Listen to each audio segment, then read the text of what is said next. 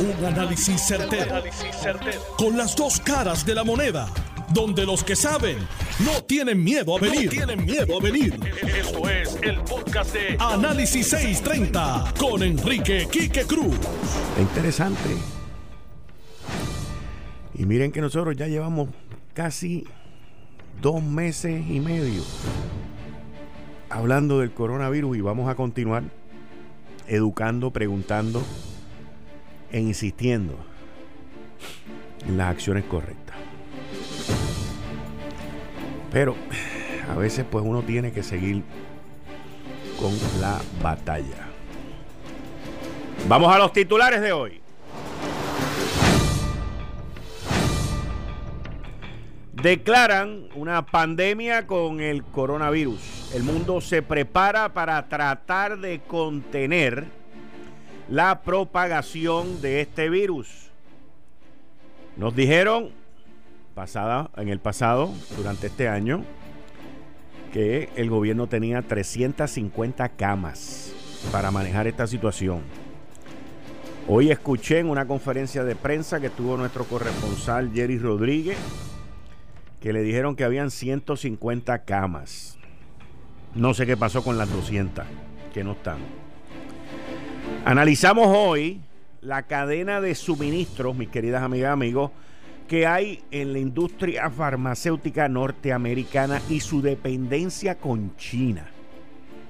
Impresionante. Escribí una columna que la acaban de publicar hace poco en endy.com sobre todo esto que ha salido de regresar la industria farmacéutica a Puerto Rico.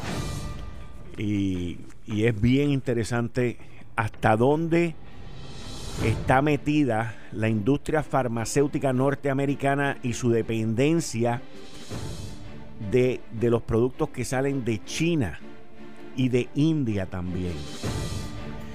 Se sigue incrementando la guerra por el petróleo entre Rusia y Arabia Saudita donde el que está saliendo aniquilado de esa guerra no es Rusia, no es Arabia Saudita, es los Estados Unidos, que es el principal productor de petróleo del mundo.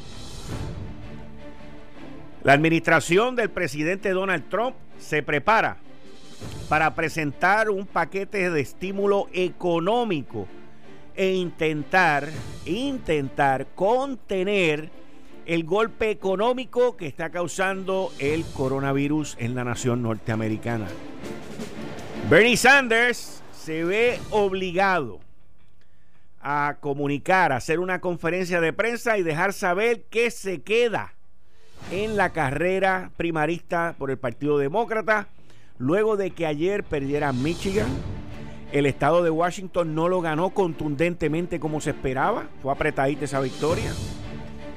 Y Biden continúa ampliando la ventaja. Pero cuando un candidato en esta etapa tiene que hacer una conferencia para decir que se queda, hay solo una razón. Una sola razón. Y el análisis lo vamos a dar más adelante, pero hay una palabra nada más. Una palabra y una razón. Yo me acuerdo de una canción que decía, money, money, money, money.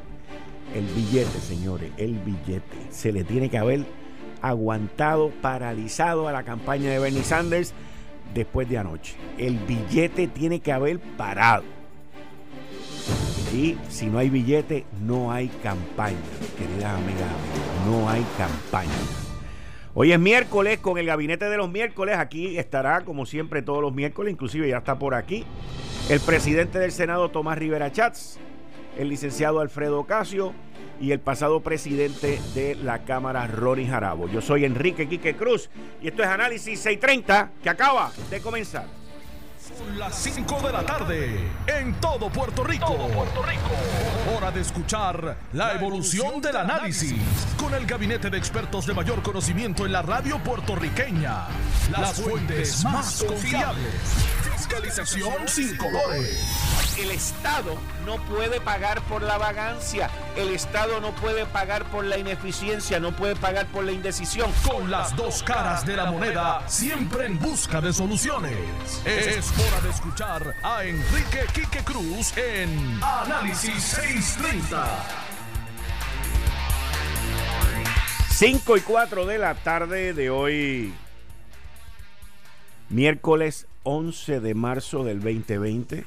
Usted está escuchando Análisis 630. Yo soy Enrique Quique Cruz y estoy aquí de lunes a viernes de 5 a 7. Y si estás en el área metro, me puedes escuchar a través del 94.3 FM en tu radio. Miren, yo todos los días leo un mínimo de 7 a 8 publicaciones alrededor del mundo, incluyendo también las de Puerto Rico.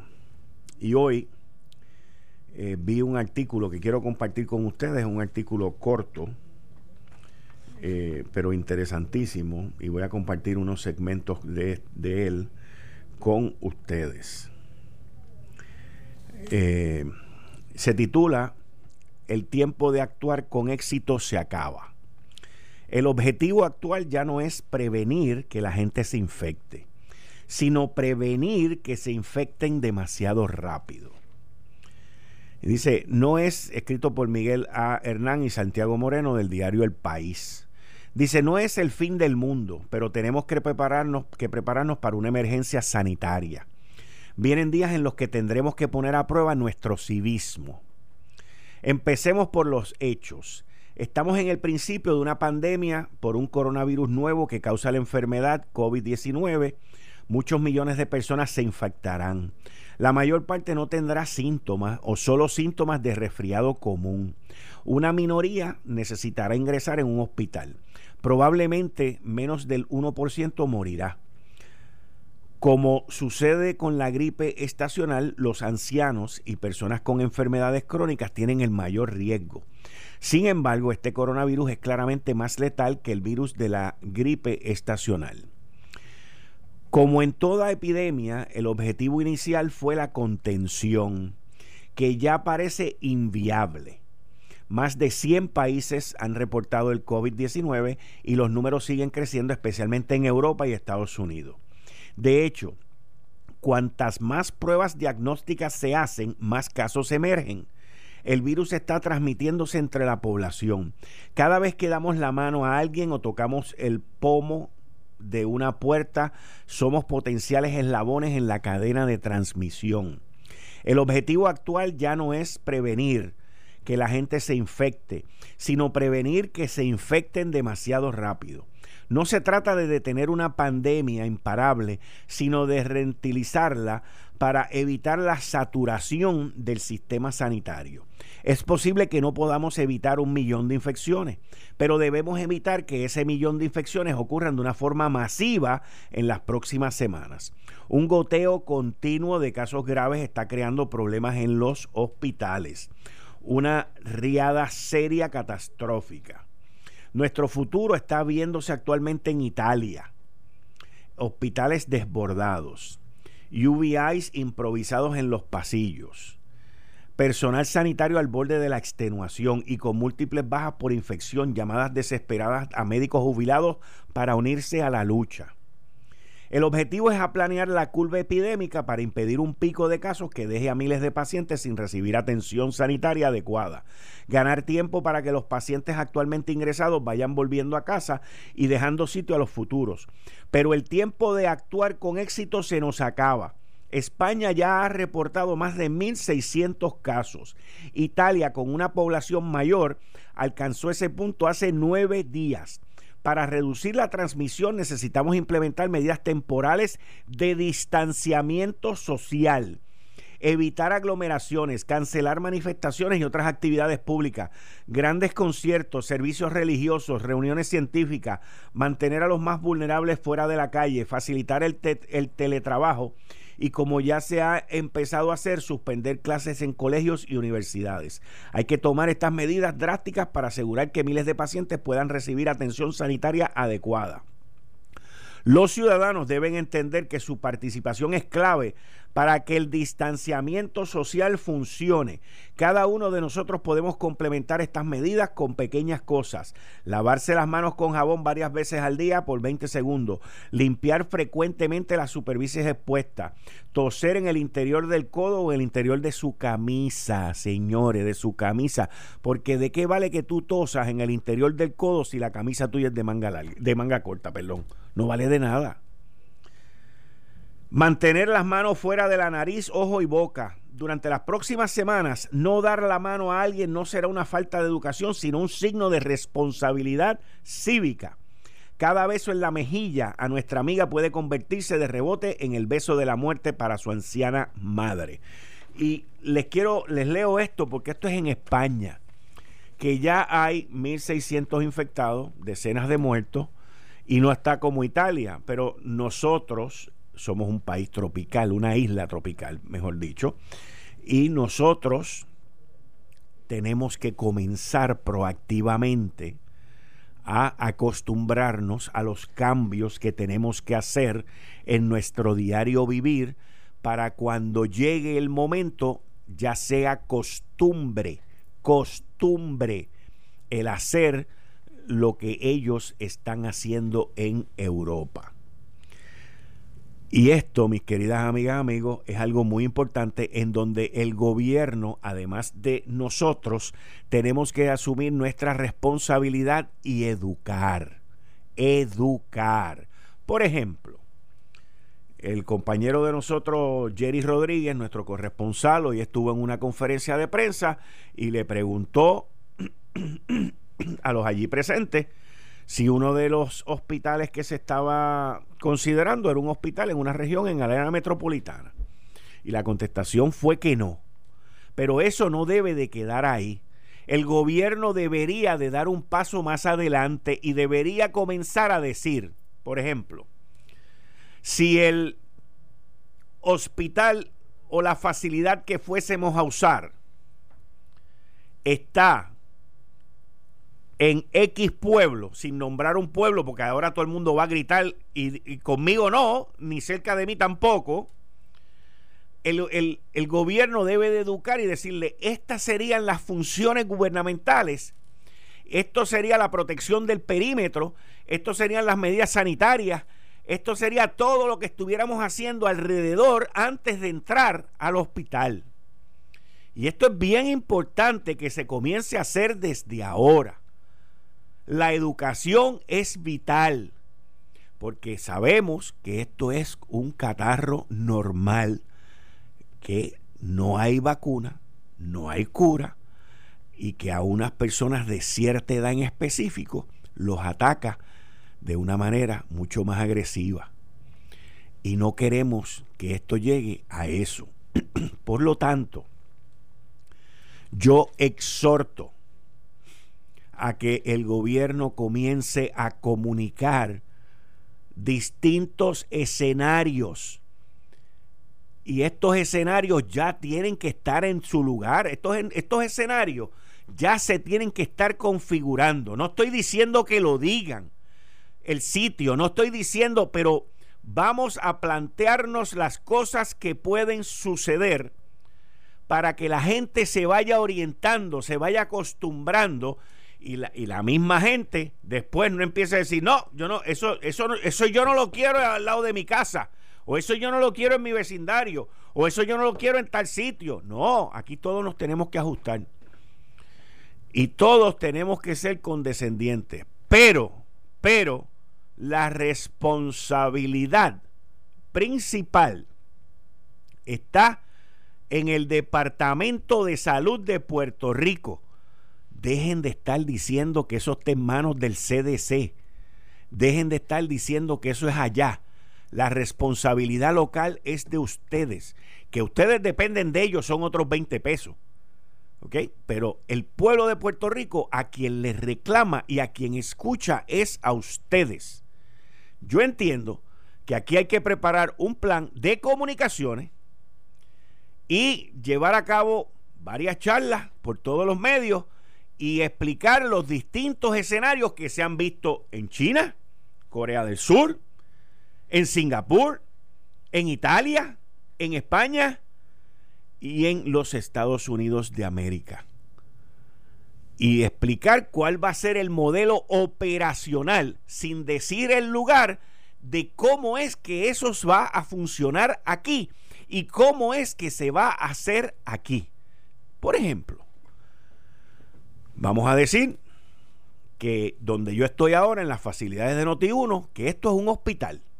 Vamos a decir que estas facilidades donde yo estoy, el gobierno las va a confiscar y las va a convertir en un hospital porque además de querer contener el progreso del coronavirus, quieren que yo me calle la boca y no siga hablando. Pues eso suena lógico, ¿verdad que suena lógico? ¿Ah? Pues entonces convierten esto en un hospital. Fantástico.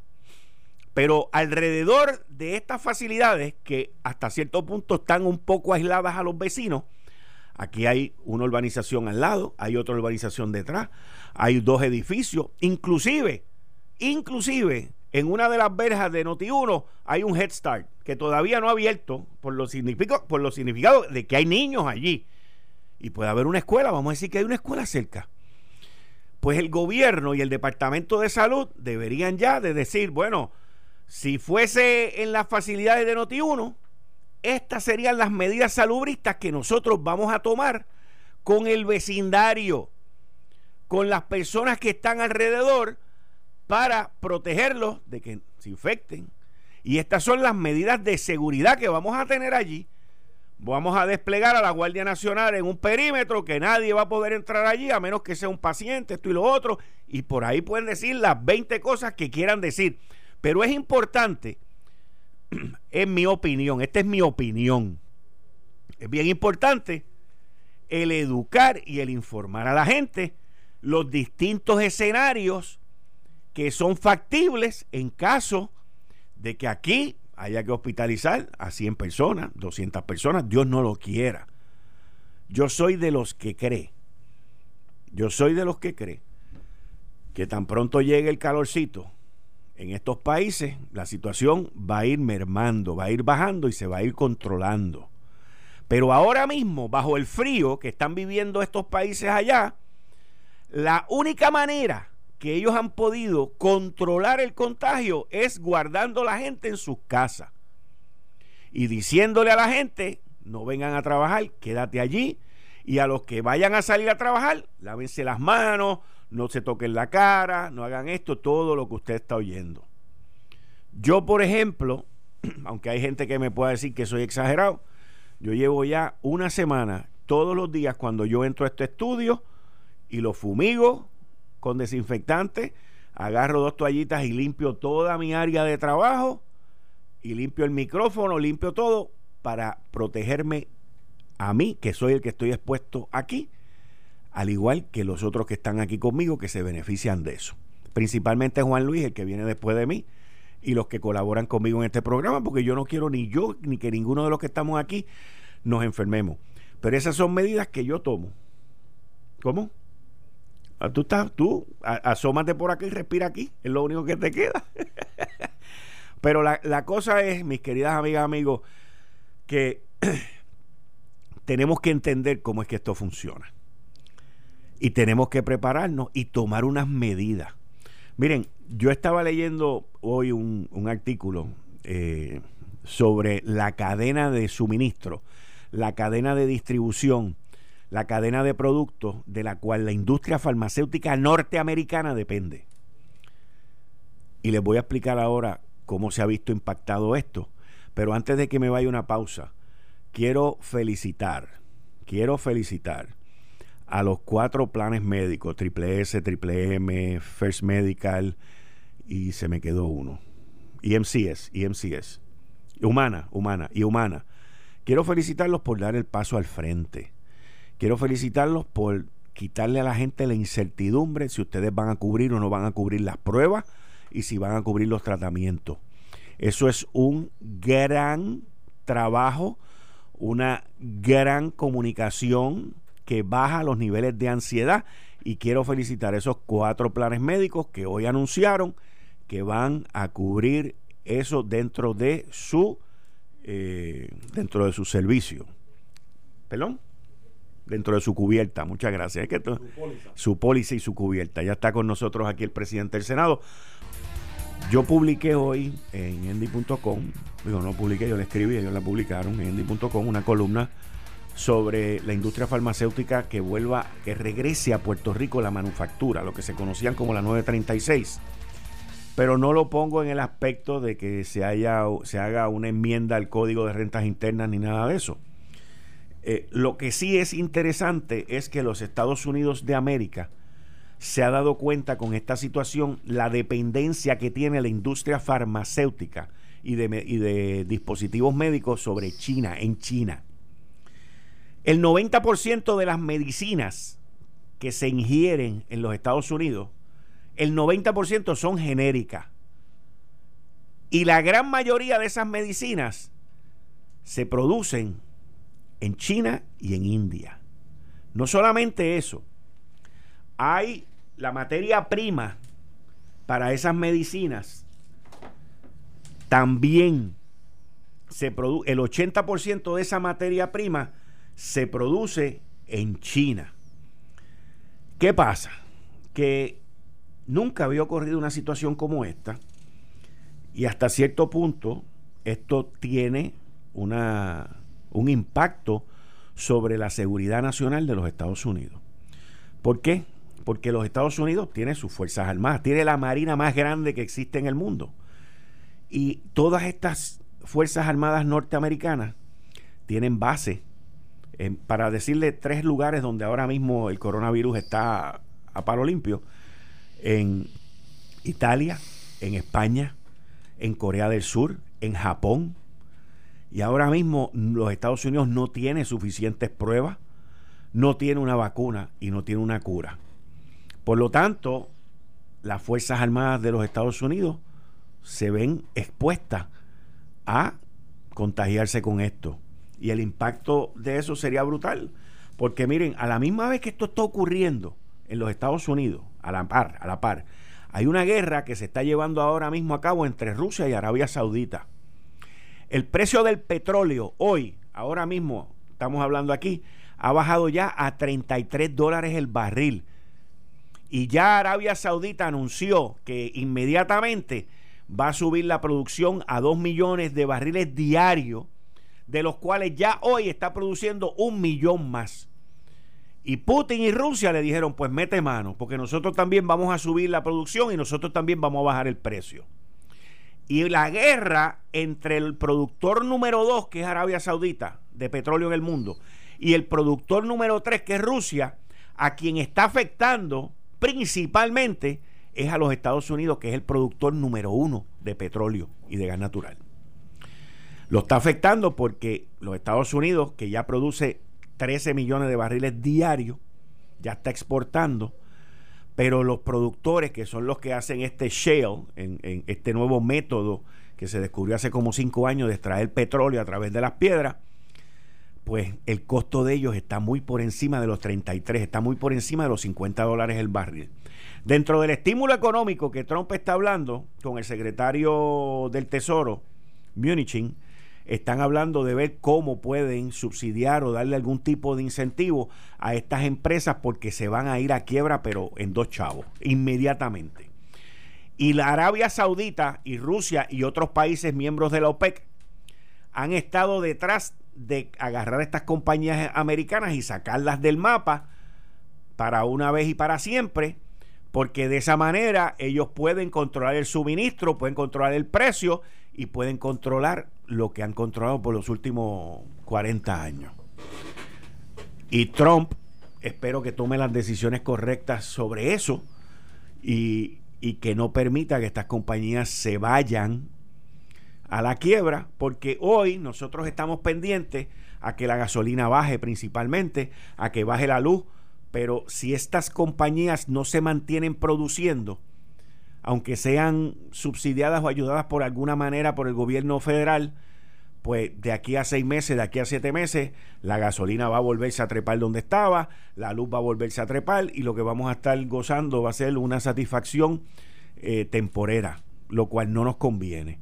Así que mientras mucha gente está pendiente a los precios de la gasolina, el precio de la luz y esto y lo otro, eso puede ser una cosa pasajera de uno, dos o tres meses. Y para ser justo con la Autoridad de Energía Eléctrica, como yo siempre lo he sido en este programa, no podemos esperar que el mes que viene la luz baje y no podemos esperar que el bajón sea así de rápido porque estos suministros se compran con muchos meses de anticipación y el combustible que se está quemando aquí ahora lo más probable es que se compró hace tres o cuatro meses atrás. Así que, o sea, uno tiene que ser realista en cuanto a eso. Entiendo la frustración de mucha gente sobre el precio en la bomba de la gasolina porque dicen contra, pero es que cuando sube me la suben rápido y cuando baja me la bajan bien lento. Eso también tiene que ver una, un desfase que hay de varios días entre la gasolina que está aquí, que se compró un precio, y la que está entrando. Pero eso es algo que las autoridades pues son las que tienen que estar pendientes de eso. Son muchas las cosas que están ocurriendo, pero lo más importante es la salud de todos ustedes y de que se cuiden y tomen las medidas preventivas y principalmente, vuelvo y repito, que el gobierno comience a comunicar sin ser específico cuáles son los distintos escenarios que se podrían estar dando en Puerto Rico, porque estamos viendo los escenarios alrededor del mundo. Los estamos viendo. Y es cuestión de semanas, es cuestión de tiempo el que uno de esos escenarios se ponga en efecto en nuestra isla. Voy a una pausa y regreso inmediatamente con el presidente del Senado, Tomás Rivera Chats, y el licenciado Alfredo Ocasio. Yo soy Enrique Quique Cruz y esto es Análisis 630. Regreso en breve. Eh, estás escuchando el podcast de Noti1. Análisis 630 con Enrique Quique Cruz. En el área metro me escuchas por el FM a través del 94.3 FM en tu radio. Y como todos los miércoles, con el gabinete de los miércoles, el presidente del Senado, Tomás Rivera Chats el pasado, pasado presidente de la Cámara, Ronnie Jarau, y el licenciado Alfredo Casio. Bienvenidos todos. Gracias, Quique. Un placer estar aquí con, mi amigo Tomás Rivera Chat y mi amigo Alfredo Casio y contigo, naturalmente. Saludos a todos los oyentes de Análisis 630.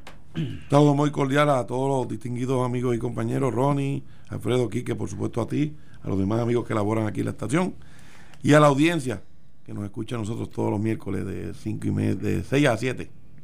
Hoy estamos un poquito más temprano. Buenas tardes, Kike, amigo Ronnie y, al amigo Tommy, al personal de emisora que está trabajando duro.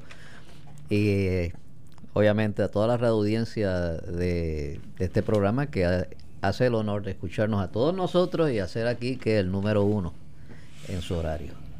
Y en todo Puerto Rico. Vamos para adelante. En todo, es más, en todos los horarios. La gente lo sabe. Presidente, y, obviamente la pregunta es para todos, pero eh, vi eh, una información que usted envió, voy a hablar de los mensajes de los buenos días, las buenas tardes de, hoy, pero eh, vi algo muy positivo por parte de, del Partido No Progresista que por fin va a tener su sede. Ah, sí. cuando asumimos la presidencia del partido, no teníamos realmente un local que fuera adecuado para la, la, parte administrativa, electoral, ¿verdad? De, la colectividad. Hicimos un maratón, recaudamos, eh, nos pusimos como meta 100 mil dólares, rebasamos un poquito esa meta y pues eh, ubicamos una oficina en el área de la Kennedy, en el edificio mía, al tercer piso eh, donde vamos a tener la oficina ejecutiva administrativa del PNP y el próximo domingo 15 a las 11 de la mañana es el directorio del Partido No Progresista y será en, la, en, lo que es, en lo que es la nueva oficina administrativa y ejecutiva del partido. Eh, así es que quiero agradecerle a todos los presidentes municipales, a los alcaldes, a la alcaldesa, a todos los compañeros legisladores, a la estructura de los organismos auxiliares, juventud, mujeres, servidores públicos, a los exalcaldes también, que colaboraron en este esfuerzo y eh, nos ayudaron a recaudar los fondos y ya tenemos una eh, propiamente una sede, ¿verdad? Donde reunirnos y donde tener, ¿verdad? Donde llevar a cabo las actividades político-electorales. No es un comité de propaganda, es una oficina ejecutiva administrativa. Eh, donde se reúne el personal y el cuerpo directivo del Partido No Progresista.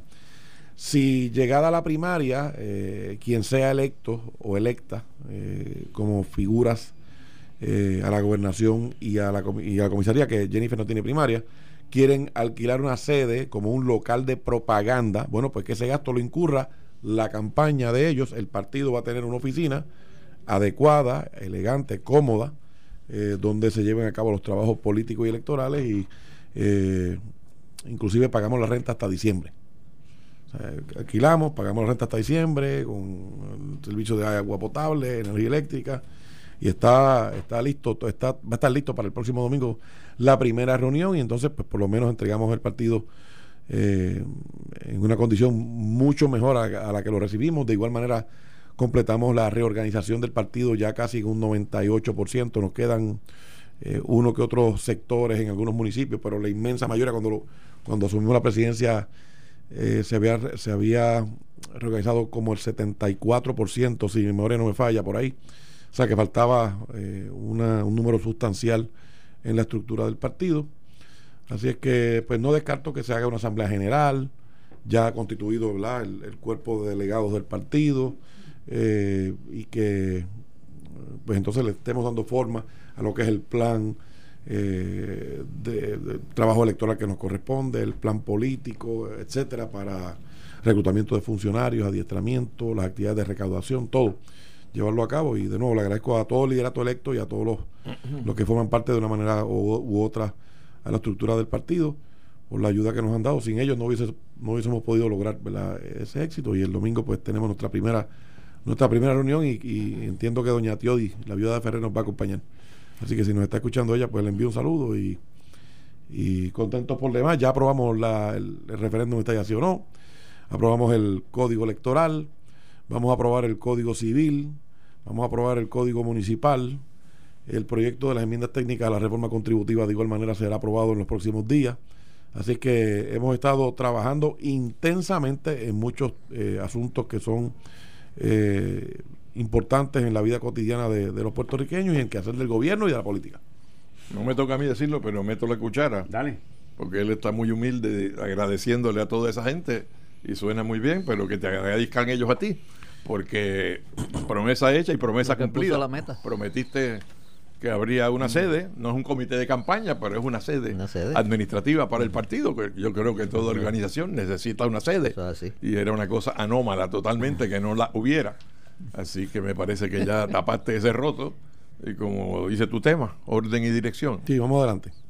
Pero te voy a decir una cosa, el, concepto que, el, que, el, que Tomás Rivera Chats está implementando es un concepto que económicamente para cualquier partido hace el sentido lógico que es que tú tienes una oficina durante tres años, durante el todos los, cuatro años, cuatro completo, y seis meses antes de las elecciones, pues alquilar un comité de campaña. Pero el comité de campaña. A eso es a lo que me refiero, pero lo necesitan más que por seis meses. Más espacio, más Exacto, pero es solamente seis meses, tú no necesitas cuatro años. No, y ni tampoco necesitas pagar una renta de 15 o 20 mil dólares al mes. Exacto. Hipotecando al partido, ¿verdad? Eh, una oficina Una oficina administrativa. Eh, de hecho, los partidos nacionales funcionan eh, así y muchas otras organizaciones.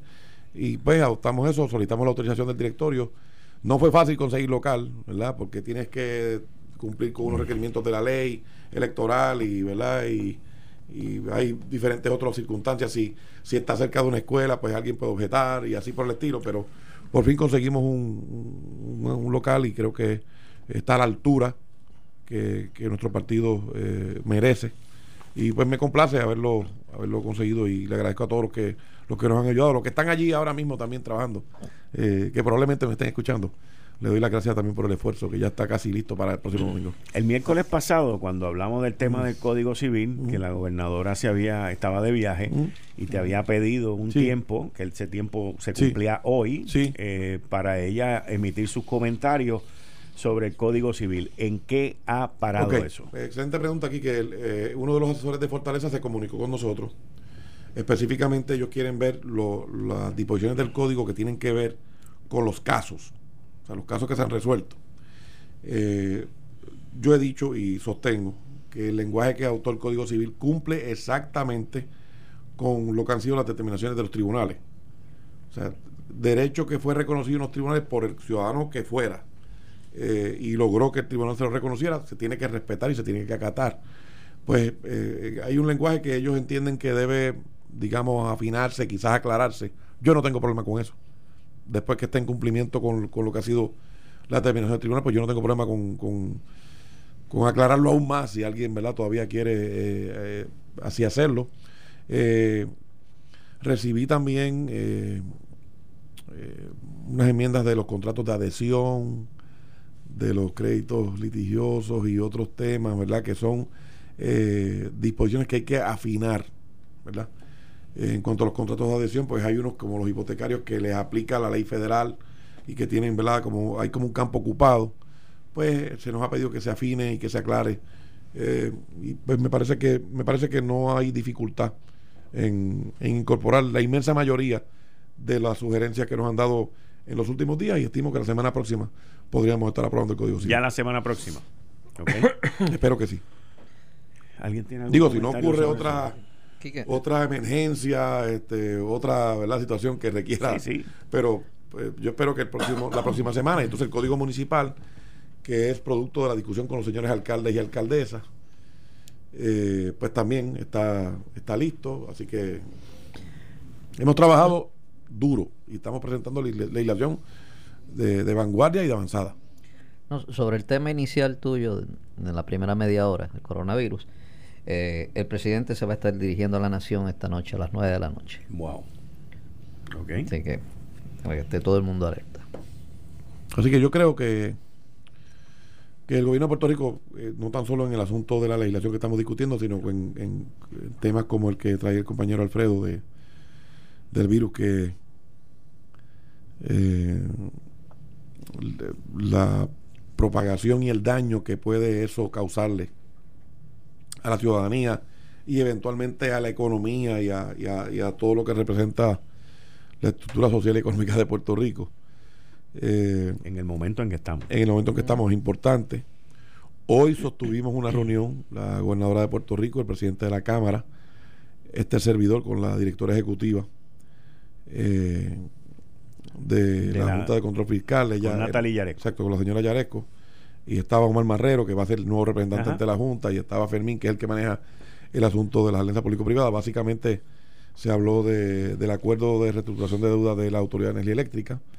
¿verdad? Se, se discutieron algunos detalles que ella, ella quería, la señora Yareco quería asegurarse eh, que tuviéramos conocimiento. Y nos comprometimos a reunirnos así todos a la misma vez, con mayor frecuencia, que, que era lo que, que fue lo que debieron hacer desde el principio. Eso es excelente. Porque eh, Hoy fue la primera reunión, pregunta. de todos juntos, sí. De todos juntos. Sí.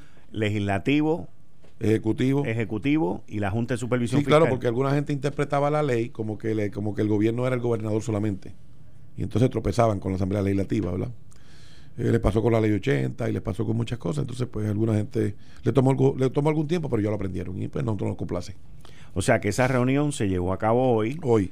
eh, Y creo que- y y mi- se discutieron múltiples temas, entre ellos me dijiste lo del RSA. No, no, de- no, el tema era ese. Ah, ese era Ese el era el tema. tema, sí. Ese era el tema. Sobre eso se discutió.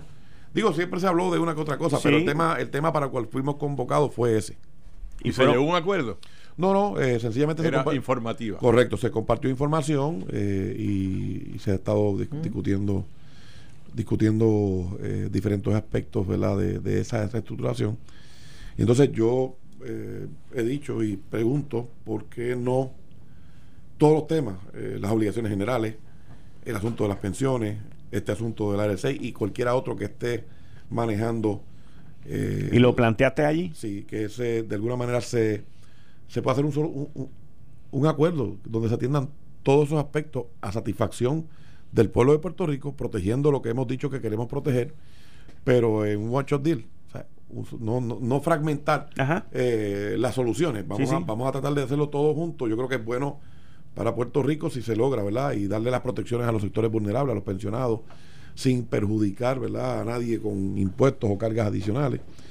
Y creo que- que- que es una opción que eh, la ven con buenos ojos eh, la señora gobernadora y mis compañeros de la legislatura y, y Pero todo. en esta reunión tú no hiciste ese planteamiento. yo yo lo, lo, lo mencioné nuevamente en la reunión de hoy pero y la no, Yaresco no reaccionó. no, no, porque es que no se, se- no se convocó para eso.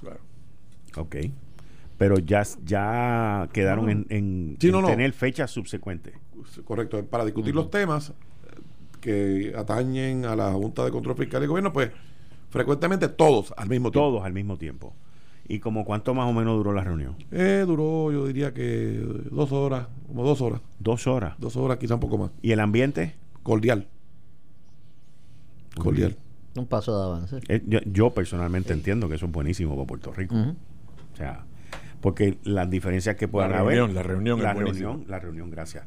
Pero las diferencias que puedan haber también se plantean allí. O sea, y se No, y, discuten. y está todo el mundo de frente. Exacto, exacto. Y no hay malos entendidos. No. Ujú. Y si hay malos entendidos, se aclaran allí. Exacto. O sea, es, es que es una. Para que haya buenos entendidos. Es que es, así mismo es, o sea, es que así es como se tienen que hacer las cosas. Eso es excelente, excelente, un gran paso. Fíjate, hoy, ¿qué? 11 de marzo. Muy bueno, muy, muy bueno. Este, te pregunto, ayer salió en la prensa escrita eh, de que el Senado no tenía dinero para este, hacer una investigación con el- los procesos de ética que se están llevando en contra de Ariel, Ariel, Abel. Abel Nazario. Bueno. Eh, Y tú contestaste. que es falsa la información. Yo expresé que la, la información que publicó el periodista o reportero Javier Colón Dávila del Nuevo Día es falsa. El Senado no carece de recursos para contratar. El Senado no tiene un déficit. El Senado no tiene problemas financieros. Todos los recortes que ha hecho la Junta, nosotros hemos hecho los ajustes correspondientes y por eso los suplidores, los empleados, los contratistas, las cuentas del Senado están todas al día. Todas. Lo que ocurre es que en un caso donde hay una eh, hay eh, está desarrollándose un juicio, ¿para que usted contrate un investigador? Si, si ya hay unas acusaciones, ¿verdad? Que le asiste la presunción de inocencia y toda, ¿verdad? La garantía de que se le haga juicio justo y yo espero que salga, ¿verdad? La verdad y que, que, prevalezca la verdad al final del camino. Pues investigar qué? Lo que hay que mirar, la documentación que se tiene, eh, las alegaciones que han hecho por escrito, eh, ¿verdad? Que se han hecho por escrito y, y la comisión pues eh, eh, decidir sobre, en- sobre eso. Así que no hace falta contratar un investigador para, para eso. O sea, no, no es que no hay, es que no hace falta. Ok.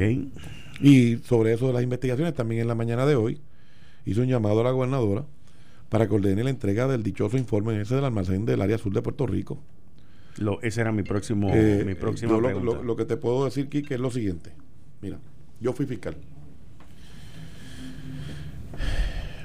No creo que en ese documento haya un secreto militar, eh, esté algún dato que sea eh, de seguridad nacional, eh, ni nada que pueda ser eh, peligroso que el pueblo de Puerto Rico conozca. Esa es mi opinión personalísima. Así es que, ¿por qué no entregarlo? Primero. Segundo, eh, si tuviera alguna información que pudiera perjudicar alguna investigación en curso del Departamento de Justicia, si ese fuera el caso, que yo creo que no lo es, pero si ese fuera el caso, bastaría con que el Departamento de Justicia le hiciera las advertencias a la Cámara de Representantes. Mire, este es el documento. Queremos que usted sepa que esta información es delicada por la razón que ellos expliquen. Esta parte del Esta informe. parte del informe Sí. es delicada y requiere prudencia. Y los responsabilizamos a ustedes de la custodia adecuada de esa información para que no perjudique lo que estamos haciendo. Bastaba con que se hiciera eso. Pero ¿cuál es el problema, Quique? ¿Cuál es el problema? Que ya esto está tomando unos ribetes más allá de lo que es la esencia misma de lo que se comenzó a investigar. Hay alegaciones, inclusive primaristas, políticas. Ah, pues que en la Cámara favorecen un aspirante. Y, Y por eso es que pues, están haciendo pues, eso. entonces, por otro lado, pues están eh, despidiendo gente porque favorecen, no favorecen a otro aspirante. Y la realidad del caso es que al final del camino, si, si esto no se resuelve cuanto antes, en el momento en que se divulgue esa información, si finalmente el tribunal, eh, creo que están en el tribunal apelativo, ordena que se entregue y, o- y se entrega, bueno, pues entonces eh, al final, pues quizás perdió su propósito, ¿verdad? Porque después de todo, este, eh, creo que no, no es correcto eh, adelantar juicios de, de lo que puede ser la presión de algunos de los compañeros de la Cámara de Representantes. Eh, la investigación para mí merece total deferencia y total respeto. Eh, La de la Cámara. la de la Cámara y la de Justicia también. Sí, sí, ambas. Las dos. Pero eh, no le veo la utilidad, no entrega, así- no entrega ese informe. No veo la utilidad de no entregarlo. Yo lo entregaría y creo que la Cámara debe hacerlo público. ¿Verdad? Y sencillamente, pues, tomar la decisión que, que- que quieran tomar.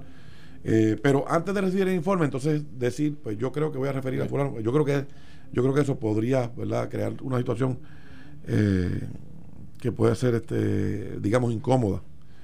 Eh, así que de nuevo, yo creo que debe entregarse ese documento y ponerle fin a eso. Yo, yo creo que esa es una buenísima recomendación que tú hiciste. Considero que como cuestión de derecho, a la corta o a la larga van a entregar, tener que entregar ese informe. No me gustó que la gobernadora comenzó a hablar del otro informe, del informe de la final. Ese es el que ella le ordenó a la secretaria de Justicia, que adelantara, que terminase la investigación. O sea, no es el informe preliminar de la investigación del NIE, que es por el que se está discutiendo el pleito de la Asociación de Periodistas y el Centro Investigativo de Periodismo y eh, también la acción de la Cámara. Es, por e- es- ese, ese informe preliminar, ese original, de que era dentro de 48 horas que se iba a rendir. Que es un ¿Qué tiene? ¿Qué, qué que- que rayos se, tiene? Se nos han dicho que es un documento de seis páginas. Eh, a mí me parece, más- ese es el que la, la juez Roque mira. entendió que no había nada privilegiado, nada confidencial. A lo mejor hay algo que le haga daño político a alguien, pero el daño político de estarse oponiendo a esto y llevándolo a los Sí, tribunales y escondiendo decir, como si sí. hubiera algo secreto que, que no se puede decir, ese daño es peor.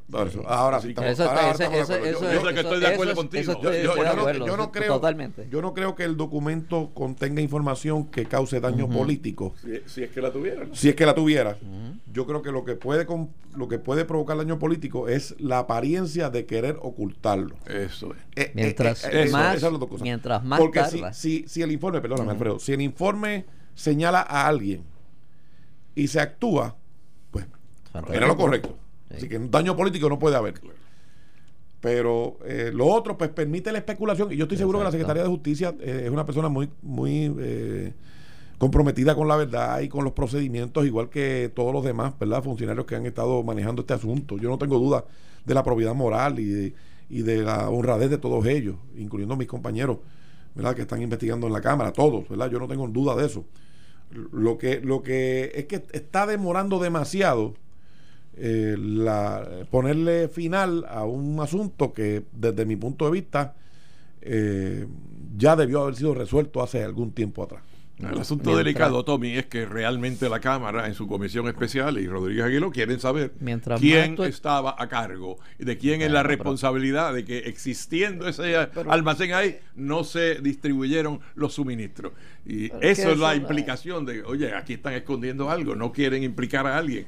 Pero, pero es que mientras más tú estiras el chicle, mientras más tú tardas en entregar la información, mientras Peor más es, tú, tú- peor es, es. peor porque es- el, el daño político es de algo que quizás lo puedes resolver en un momento. Mira, aquí está la información, ya está. Y, y no hay nada que ocultar, no hay nada que esconder, está todo ahí. Pero si tú estás en Además, lo que es, es no te va a cambiar, entrego, no te de esto, no de aquello, voy al tribunal. La esto, prensa, pues, entonces- la prensa antiestadista y anti-PNP tiene ya la información del contenido. No lo publican porque les conviene estirar la cosa esta Sí. de insinuación de que hay algo que están ocultando. Exacto. Mientras más tú jue- juegas ese juego, peor es para ti. Eso es. eh, Además que va en contra de otras estrategias que tratan de Ah. proyectar lo contrario. Correcto. Correcto. Porque, Cancela tu propia estrategia. Sí. Porque O todo, la desacredita. porque todo el mundo se acuerda de, de cuando Nixon no quería entregar las grabaciones. Y entonces, ah, porque estaba ocultando algo. Estaba ocultando, efectivamente lo estaba ocultando. Claro. ¿Eh? Los 18 minutos aquellos que No, faltaban. Desapareció, pues le estaba ocultando. Pero, pero esa situación, mientras más tú lo tardes, más lo estiras, peor es. Esto fue el podcast de Notiuno. Análisis 630 con Enrique Quique Cruz. Dale play a tu podcast favorito a través de Apple Podcasts, Spotify, Google Podcasts, Stitcher y notiuno.com.